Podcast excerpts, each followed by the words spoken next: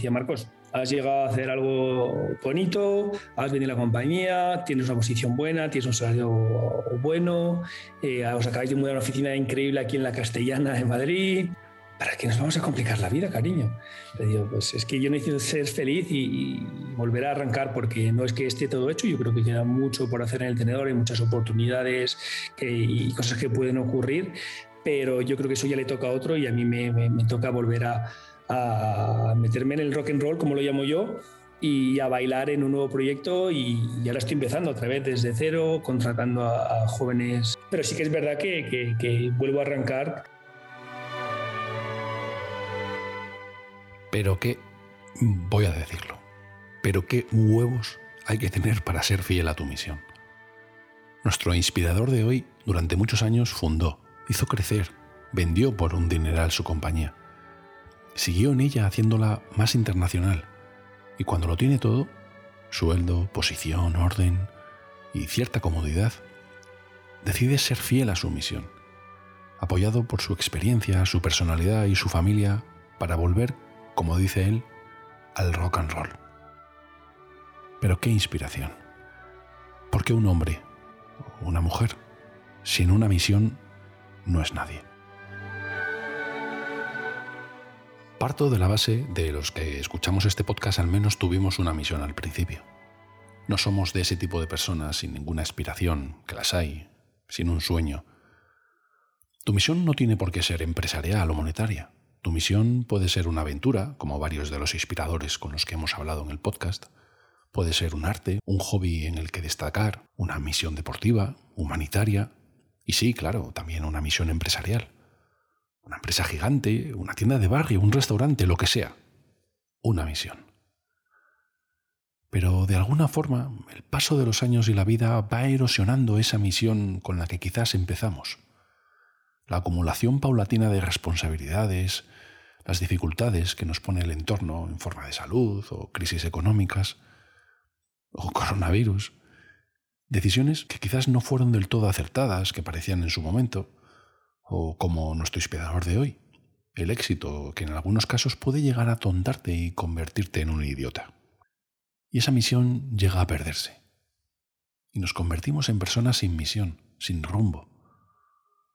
Nos convertimos en personas poco atractivas para nosotros mismos, para nuestra pareja, nuestra familia, nuestros compañeros, amigos. Tal es así que cuando nos encontramos con una persona con una misión clara, nos acaba fascinando por su pasión y dedicación. No se trata de seguir el frágil dogma de sigue tu pasión, sino de conocer cuál es la misión que queremos en la vida y buscarla, seguirla, hacerla sin descanso, incluso cuando llegas a la meta. Dicen que no pasa nada si no encuentras tu misión, que ya te llegará en el futuro, que ya lo, lo verás cuando pase. Pero seamos claros, eso vale hasta cierta edad. Puede que no sepas qué quieres estudiar, si quieres una familia o si no te vas a dar la vuelta al mundo o quedarte en tu país, vale. Eso vale, pero digamos, por ejemplo, a los 40, amigo, tienes que saberlo ya. Tienes que saber qué quieres, qué no quieres, qué te gusta, qué no te gusta, qué quieres hacer con tus capacidades, tus dones y con tu tiempo libre. Y si no lo sabes, tienes un problema. Y de paso también los que te rodean porque estarás sin rumbo. Si no lo sabes, lee, escribe, piensa, siéntate, piensa, decide, pero encuentra una misión. Porque un hombre o mujer sin una misión no es nada. Hagámoslo por nuestra pareja, por nuestra familia, por nuestros hijos para servir como ejemplo, por nuestros amigos, pero sobre todo, hagámoslo por nosotros mismos. No hay nada más reconfortante que encontrarte en el camino a tu misión. Dice nuestro inspirador de hoy que se le nota en la cara la felicidad que siente, y seguro que sin verla podéis imaginarosla cuando lo hagáis. Si no me queréis escuchar a mí, haced caso a Will Smith.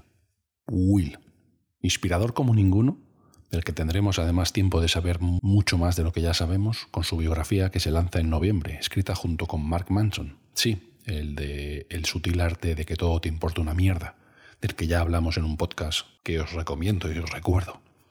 Will nos da pistas sobre cómo encontrar nuestra misión, nuestro propósito.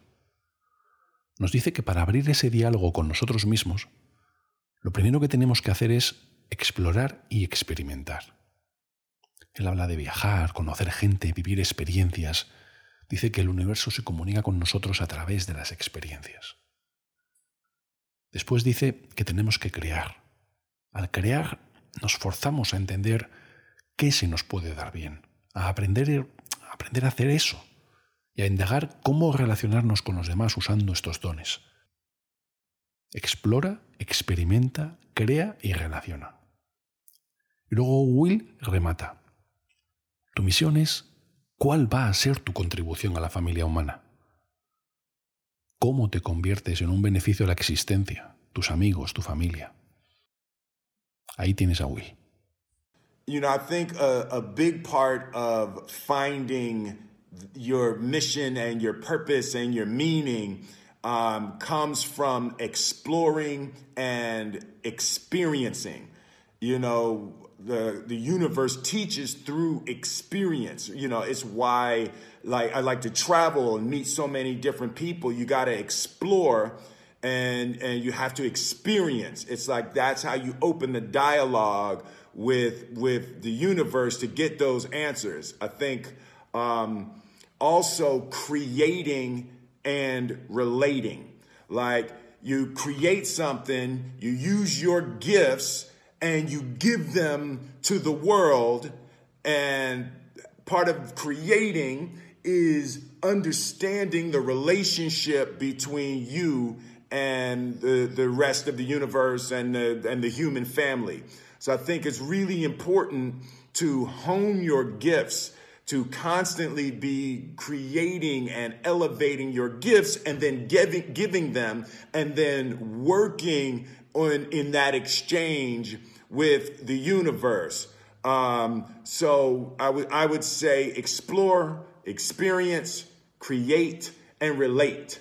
Um, your mission and your purpose is always going to be about what is your contribution to the human family. How are how are you a benefit to existence? To how are you a benefit to your friends, to your family, and to the world? What is your contribution to the human family is always going to be where you find your mission and purpose. De Will Smith todos conocemos sus películas y claro, su serie. Pero no sé si recordáis el álbum que publicó por allá en el 97, su primer álbum después del éxito del Príncipe de Bel Air, y algunas canciones que hizo con Jassy Jaff, bastante buenas como Summertime. No es que fuera el álbum del año, pero tiene algunos temas que destilan el buen rollo que siempre ha desprendido este hombre.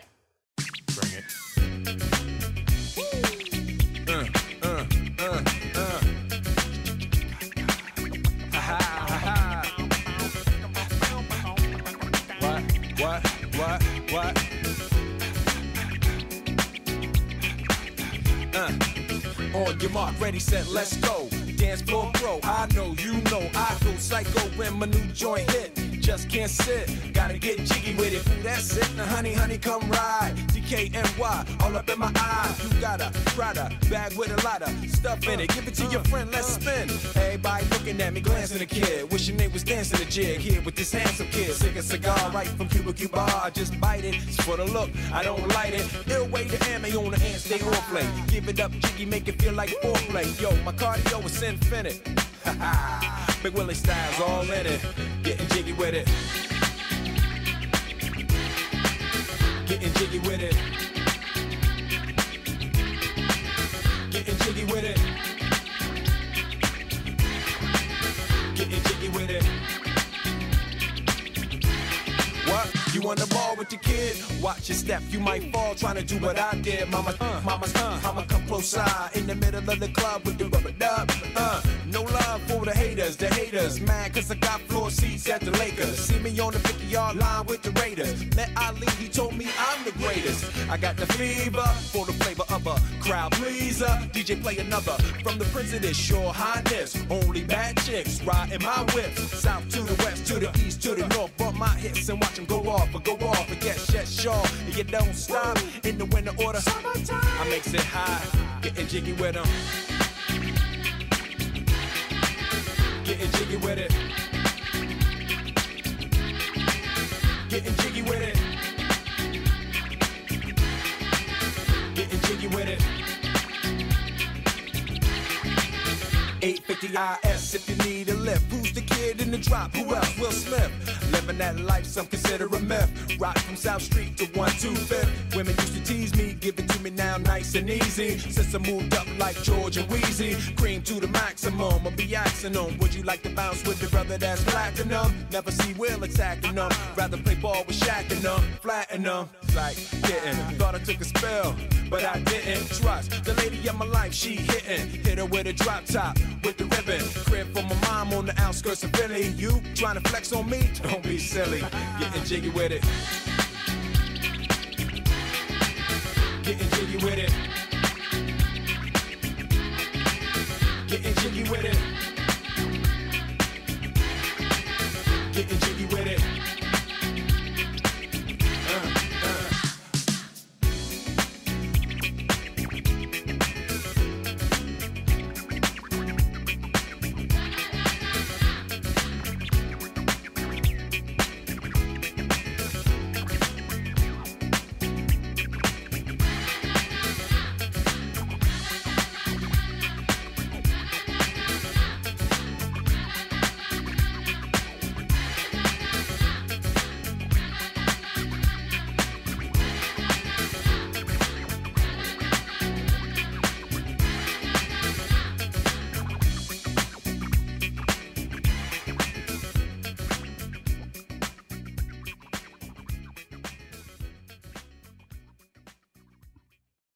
Gracias, Will.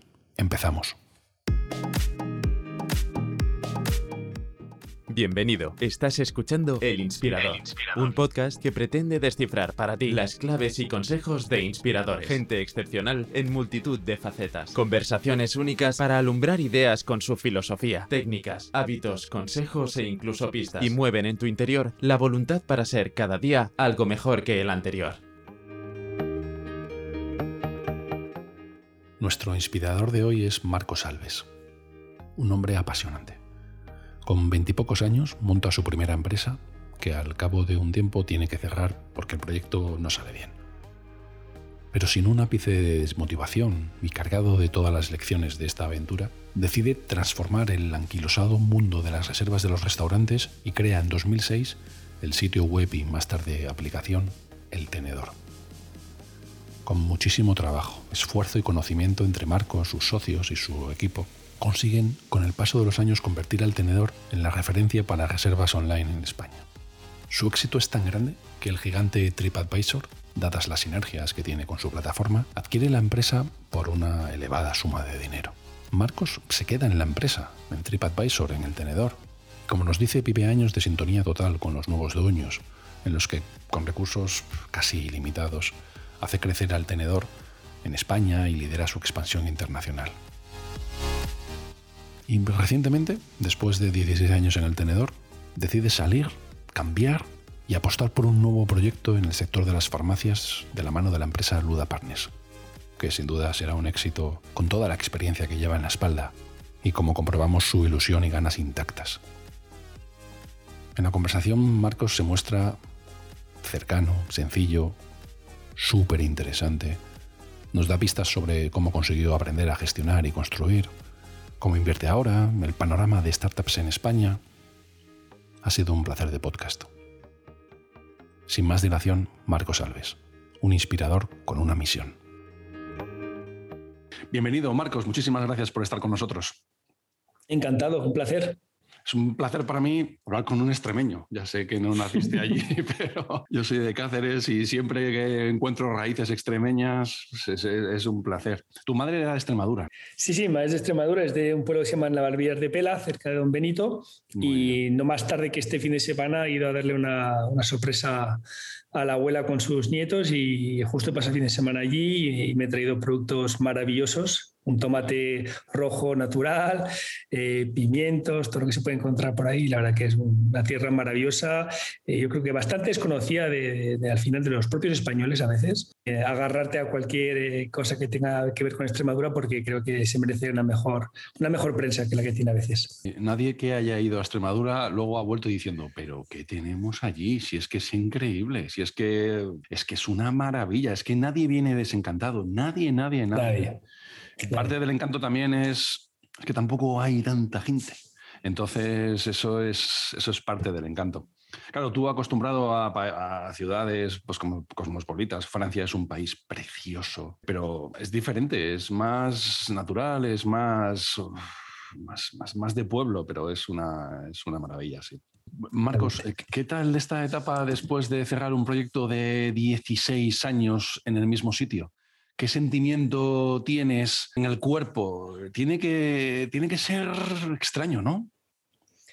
A ver, eh, sí que es una sensación particular porque 16 años tiendo yo recién cumplidos 39, pues una parte importante de mi vida. Entonces, sí que es extraño, porque además es la, compañía hasta ahora la que me ha dedicado toda mi, atención, mi vida, una gran parte de mi vida, el foco, eh, donde también he conocido a mucha gente, me he hecho muchos amigos. Eh, entonces sí que es una sensación particular, llena de, emoción y sentimientos, pero la verdad es que me voy cómodo, satisfecho y, y habiendo dejado las cosas organizadas, en su sitio, un equipo formado, preparado, y me voy feliz, me voy feliz y eso creo que es importante y a veces saber pararse o cambiar de rumbo en el momento adecuado a veces es algo importante y espero que, sea, que, esté siendo así. Qué bien que digas que te vas feliz, porque da esa impresión desde fuera sin tener ninguna información, que has vivido estas, todas las etapas ¿no? del desarrollo de una empresa, desde el origen de la propia empresa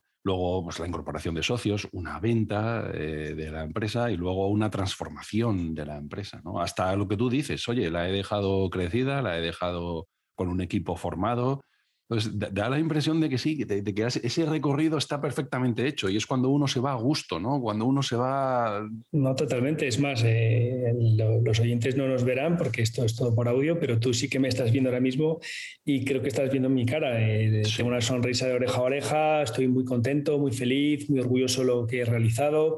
hemos montado una, una empresa que ahora está en 22 países, una marca reconocida a nivel internacional, adquirida por un grupo tan potente como TripAdvisor. Eh, y sí, he vivido desde, desde empezar a las desde nada, e incorporando a gente joven, perfiles muy juniors, haciéndolos crecer conmigo, eh, viviendo en la etapa de la venta de la compañía y donde a veces sí suele pasar que el emprendedor se queda ahí forzado, que no ha sido nuestro caso porque nos han dado la posibilidad de desarrollar el negocio.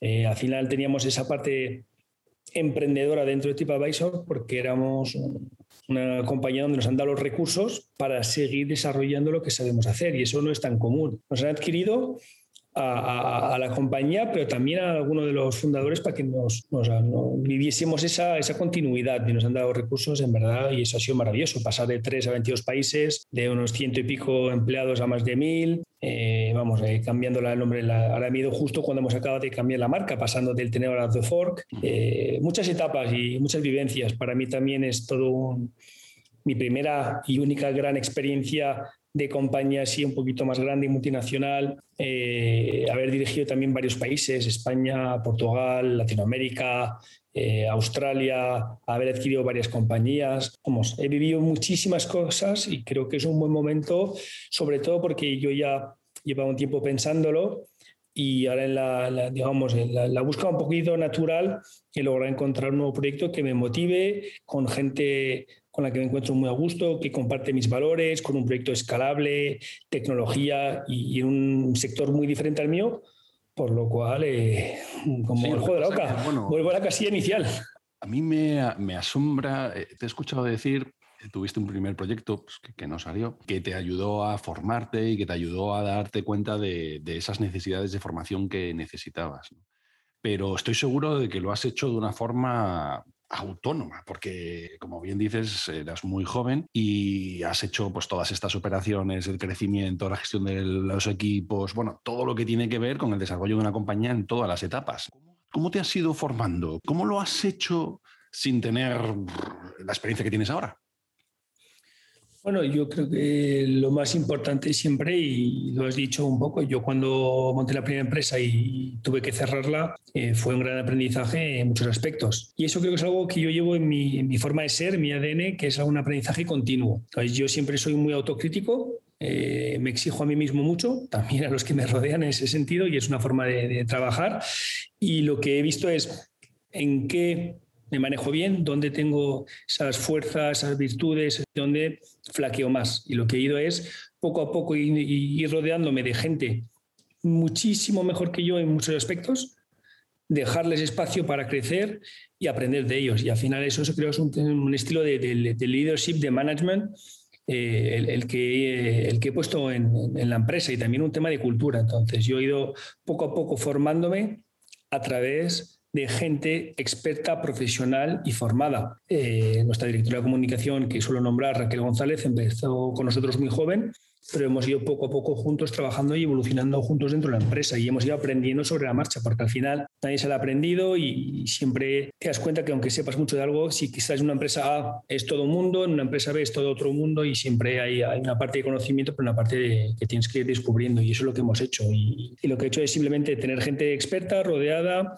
eh, digamos, fiel, entre comillas, es decir, que ha sido capaz de, acompañar y comprometer con el proyecto y esta persona que te nombro ha estado 12 años conmigo y tengo listas largas de personas que han estado 10, 8, 9, 7 años, 5 años acompañándome en el proyecto, por lo cual lo que hemos sido capaces de crear un equipo muy unido, con una cultura empresa muy clara libertad, confianza, rigor, esfuerzo, trabajo, risas, eh, celebraciones. Ha habido un poquito ese mix eh, constante y eso es lo que me ha permitido a mí evolucionar. Sí que es cierto que en algún momento dado eh, hice un Executive MBA en el IE.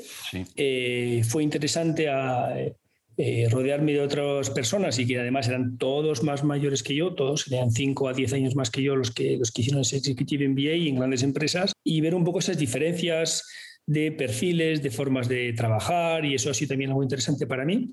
Eh, para saber qué me gusta, qué no me gusta y hacia dónde quiero ir. Por eso creo también que este nuevo salto lo doy a otra nueva startup y no a una empresa consolidada. Y poco más, yo creo que al final lo más importante es saber rodearte la gente adecuada eh, y darle la libertad y la confianza para que desarrollen su trabajo de la mejor forma posible. Qué interesante lo que dices. Sí, Ray Dalio, este gestor famoso de Bridgewater, escribió en su libro Principios qué importante saber las debilidades de cada uno para cubrirlas con gente del equipo. Lo que has dicho de, saber tus, tus, cosas buenas para potenciarlas y, lo que te falta, saber rodearte de, gente mucho mejor. Es muy, muy importante conocerlo. De hecho, ha puesto online de forma gratuita una herramienta para llegar a conocerte cuáles son tus virtudes y tus defectos como personalidad a la hora de trabajar. Es una encuesta, yo la he hecho, es larguísima, igual te tiras casi dos horas para completarla.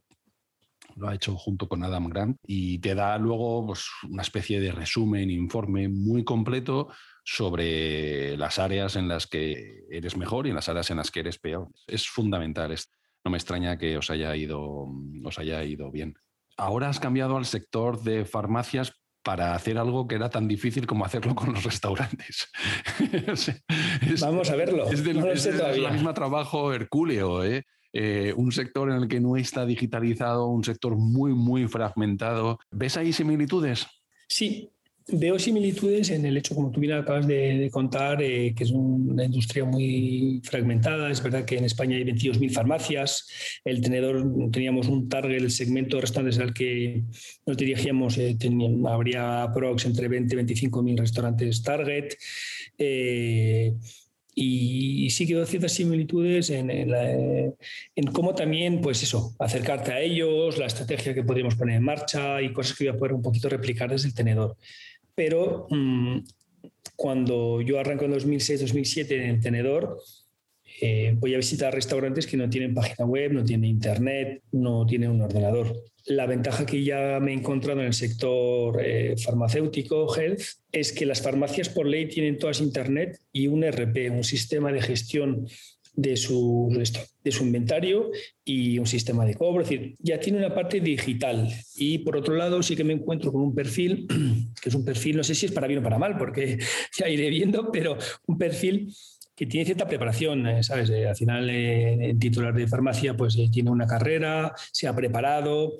es verdad que ellos consigo mismo me estoy encontrando que son muy, muy, muy autocríticos, se, casi se flagelan, diría yo, a, sí mismo al sector, pero les veo muy preparado y es verdad que es un sector, por al final, pues con, que es el sector salud y es algo que haces por vocación. Entonces, muy amables, muy atentos, conscientes de, de, de, de sus fuerzas, también debilidades Dicho esto, obviamente, pues igual que el sector restaurante, otra similitud, pues un sector que le cuesta todavía entender qué es Internet, para qué sirve, le tiene más miedo y desconfianza que, esa es la posición que tiene, en vez de intentar colocarse en ver cómo sacarle partido, cómo ser algo útil para su consumidor eh, y demás, están muy cerrados, hay mucho lobby y voy a intentar eso, romper un poco ese, esa sensación de Internet es el enemigo y como encerrémonos, como también ha pasado en otros sectores donde ha habido grandes revoluciones como el mundo taxi y demás. Entonces, sí que hay similitudes, espero que vaya un poquito más rápido que en el mundo restaurantes, pero sí que veo muchas ventajas también y,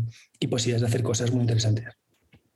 Me resulta súper admirable, Marcos, la gente como tú, y sois muy pocos los que tenéis esa fortaleza para hacer otro proyecto nuevo, porque podríais coger el dinero, invertirlo y, tocaros absolutamente el pie, absolutamente, ¿no? Pero sin embargo, apostáis por un nuevo proyecto con todas las complejidades, con mucho más conocimiento. ¿Tú te has planteado esta otra opción o nunca estuvo sobre la mesa?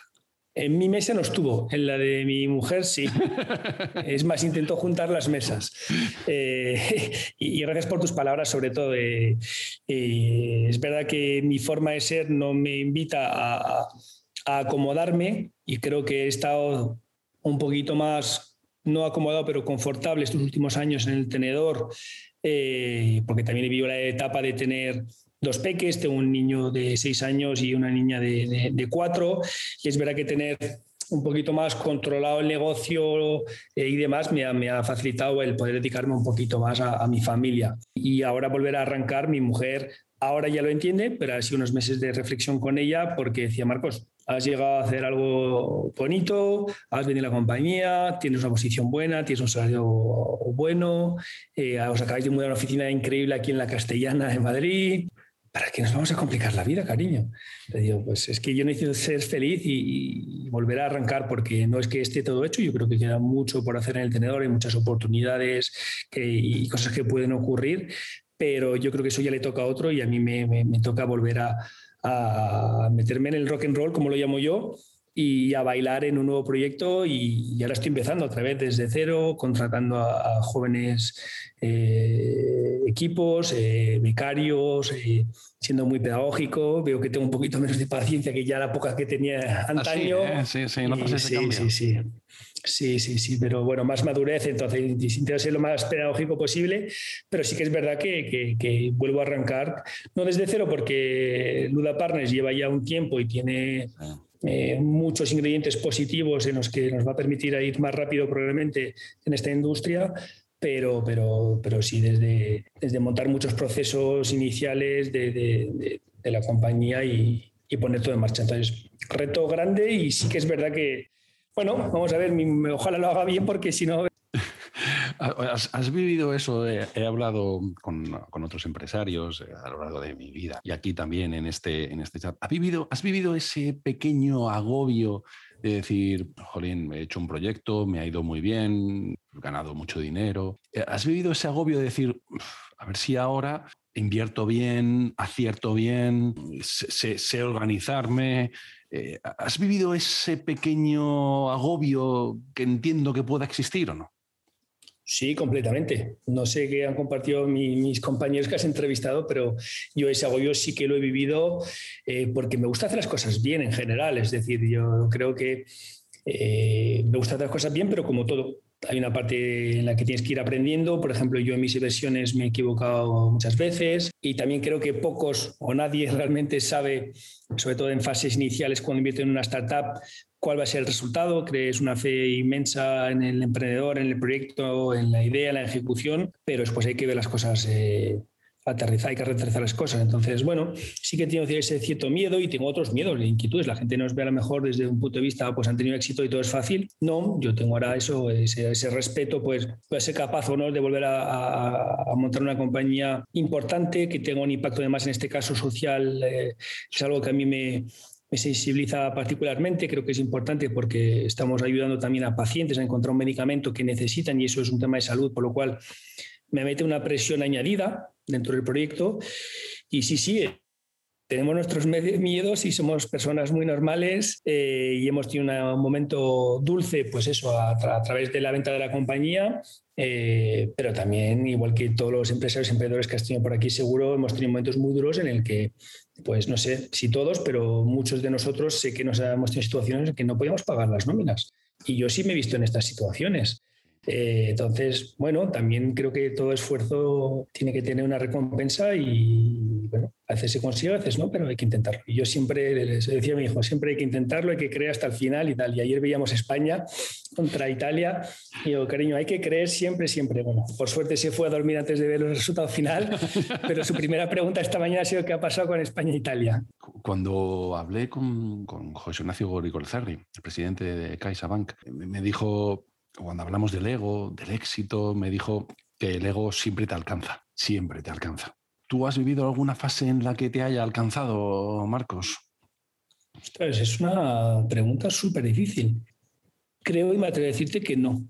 Creo y me atrevo a decirte que no. Y es algo que, que protejo mucho, cuido mucho y, y, no solo conmigo mismo, sino a mi alrededor. Creo que es muy importante eh, tener la humildad necesaria para eh, eso, para dejar espacio, para poder ser capaz de escuchar, para poder dejar que las ideas de otros eh, se puedan poner sobre la mesa y demás. Entonces, como es una forma de trabajo, de cultura, de forma de ser que tengo, dímelo tú si lo, lo vas notando en la entrevista o si algún compañero o amigo mío te lo dice, pero me atrevo a decirte que no. Y de verdad, insisto, es más, eh, vuelvo al fútbol otra vez eh, con lo que ha pasado entre Italia y, Francia. Italia venía con mucho ego y, casi una falta de respeto con lo que iba, a ser el partido y creo que les hemos dado una buena lección, por lo cual yo siempre soy de, ser respetuoso ante todo eh, y creo que el ego no te ayuda en nada, creo que es muy peligroso, hay que ser serio, trabajador y mantener unos valores que, mi madre siempre me ha transmitido y de eso no me muevo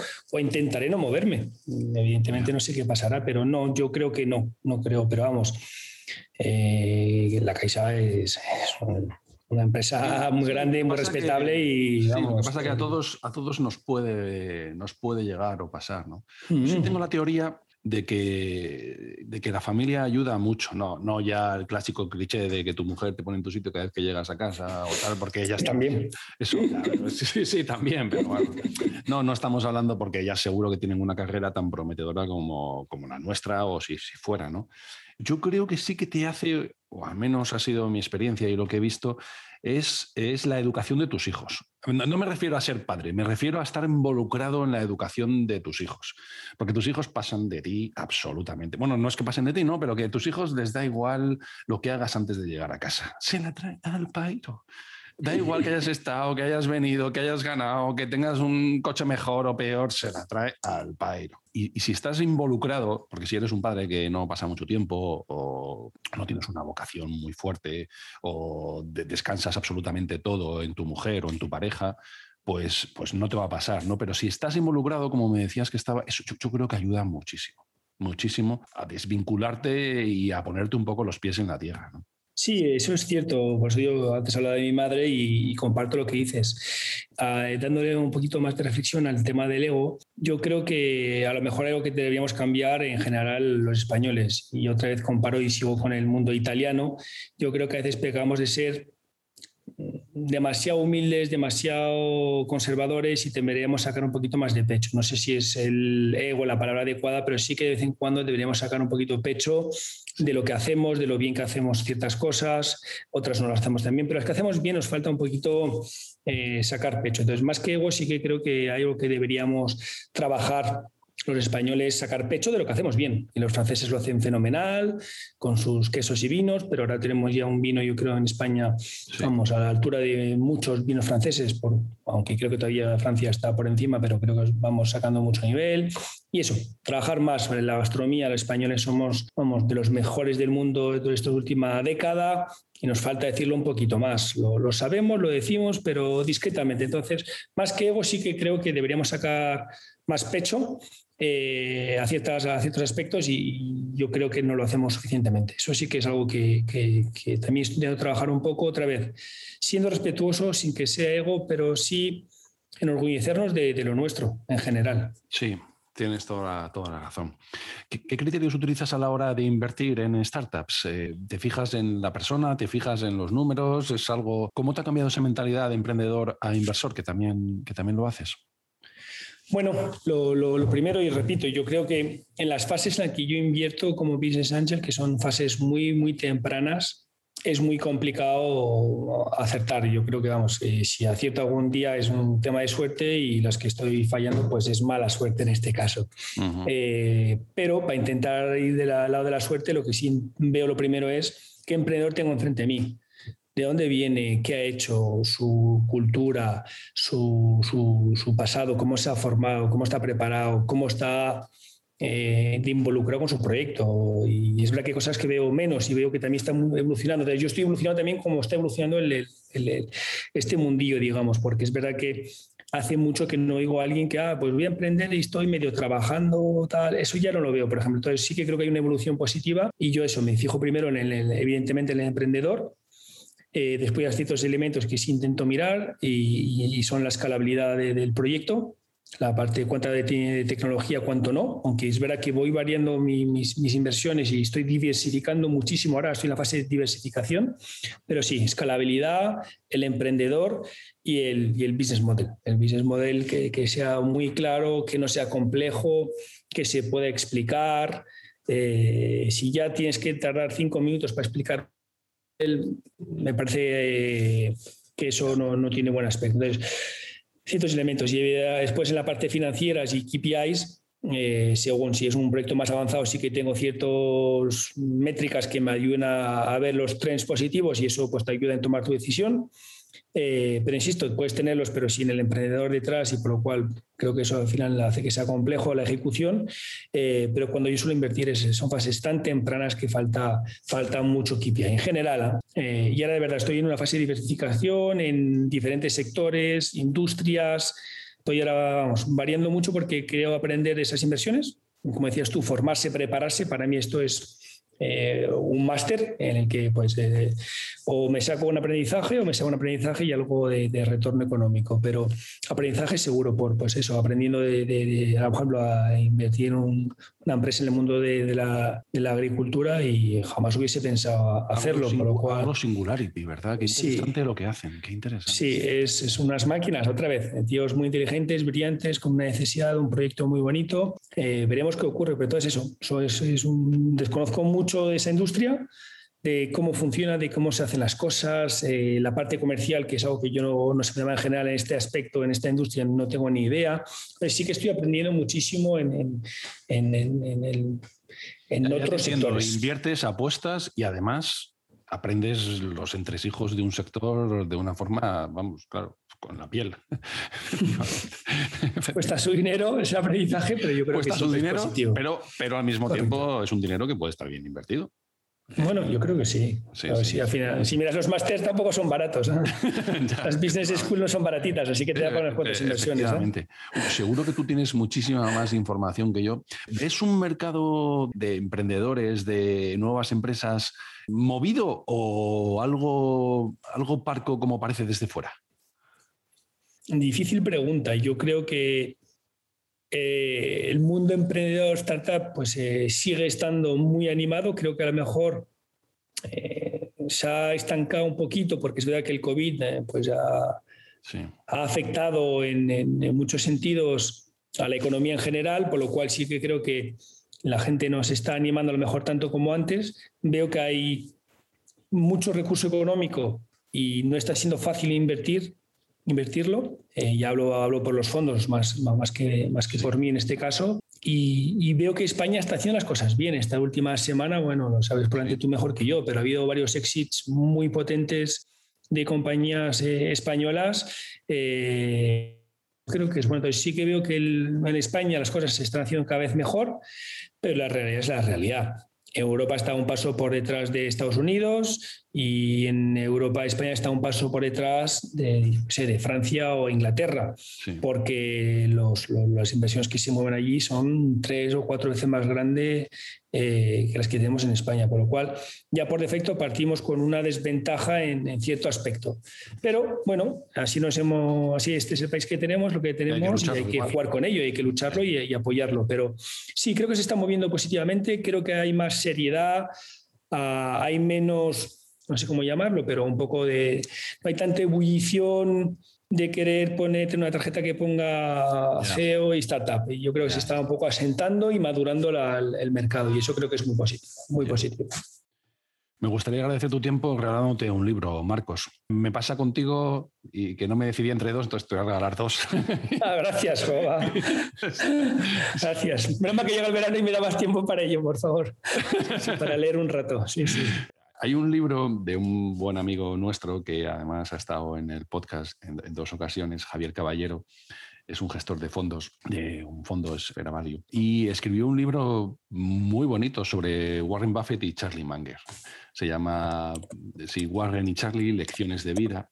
Y es un libro que recoge pues todo lo que estos han escrito, todo lo que ellos han dicho. Lo hace un resumen además por, por temática. Es un libro genial y me gusta mucho regalarlo y más a gente, o más en este caso tú, ¿no? Porque estos dos nos mantienen mucho los pies en el suelo, nos mantienen mucho los pies en la economía de, oye, es que las empresas tienen que ser dos más dos son igual a cuatro o cuatro y medio, pero no son de repente 80.000. Eh, sí que me gusta volver a esos básicos, volver a esas inversiones con sentido, volver eh, dentro de esta vorágine que estamos viviendo en bolsa, en criptomonedas, en exits, como estabas hablando, en rondas de financiación, algunas increíbles.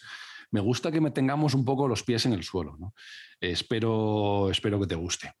Seguro, porque ya solo con lo que me estás contando, eh, en quién se ha basado ese, el libro y demás, mm, va conmigo. Y a veces, eh, a mí me invita a veces a algunas charlas. Eh, hace poco estuve en Lanzadera o, en otras.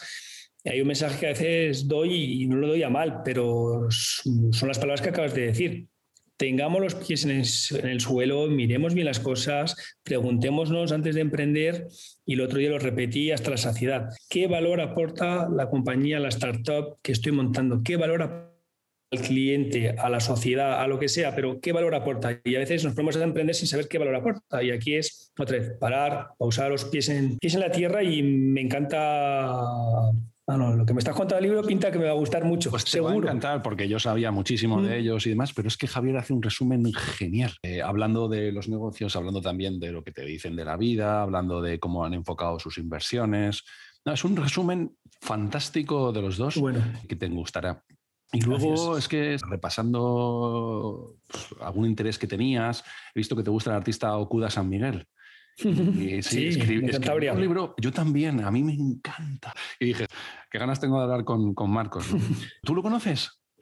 Pues mira, eh, me ha invitado personalmente a, conocerle y a ver su, estudio y demás, ah, pero llegó el COVID. Me invitó personalmente porque le he nombrado en alguna revista porque realmente me gusta muchísimo lo que hace y tengo aquí obra, una obra en casa suya y, por, agradecerme eso me, escribieron para invitarme, pero llegó el COVID y tengo pendiente email que no está borrado en mi, en mi bandeja de gestión y le escribiré cuando pueda, porque además él es de Cantabria, pero está mucho por, por Asturias y mi mujer es asturiana por lo cual tengo muchas similitudes con él y lo que hace, vamos, me parece un artista increíble. Un artista increíble. Y, vamos, otra vez, otro talento que tenemos, y hay más, ah, talento que tenemos en España y hay que hacer un poquito más de ruido de esta gente. Me, me, me, me, casi me emociona que me hables de Okuda porque me parece súper pues curioso y interesante. Y gracias por haber tomado el tiempo de analizar y, conocerme. No, porque, no, no, eh, te digo, mm, y con todo el respeto que tengo por los periodistas, a veces los deberes de los, los periodistas vienen sin los, a entrevistarme sin los deberes hechos. Y eso es muy difícil porque te,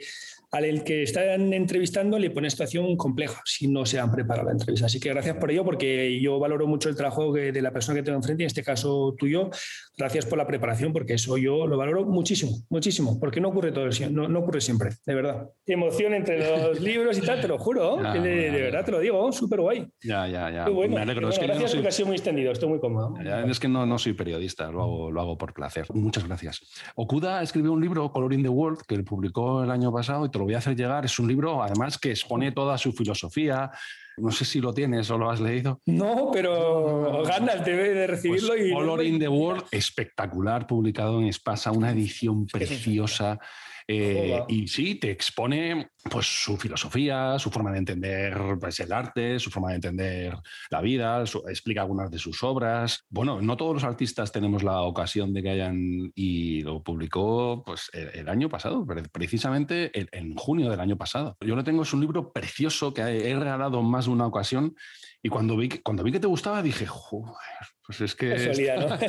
¿no? no, no, es, que me gustan las cosas bonitas y la gente que tiene talento. Y este pues señor. Te va a encantar el, te va a encantar el libro. Gracias, vamos, a mí, si me Gracias por dos. a mí, vamos, no pierdo ni COVID ni leches. Vamos, vete para allá ya. Mm, otra cosa no tengo, pero morro un rato. Y, y, vamos, no me cortaré en decirle si puedo ir con un invitado. Seguro que me dice que sí. Y vamos, yo te escribo, si te acercas por aquí, vamos juntos, te lo digo en serio. Y cuidado, que soy una persona de palabra, puede llegar en dos años de repente o en un año, seis meses que te sorprenda, pero las cosas que les digo las la, Pues, pues, oye, yo si me invitas, estaré allí encantado de la vida. Si me invitáis, vamos, no me lo pierdo yo por nada del mundo. Muchas gracias. Ha sido un placer hablar contigo, Marcos.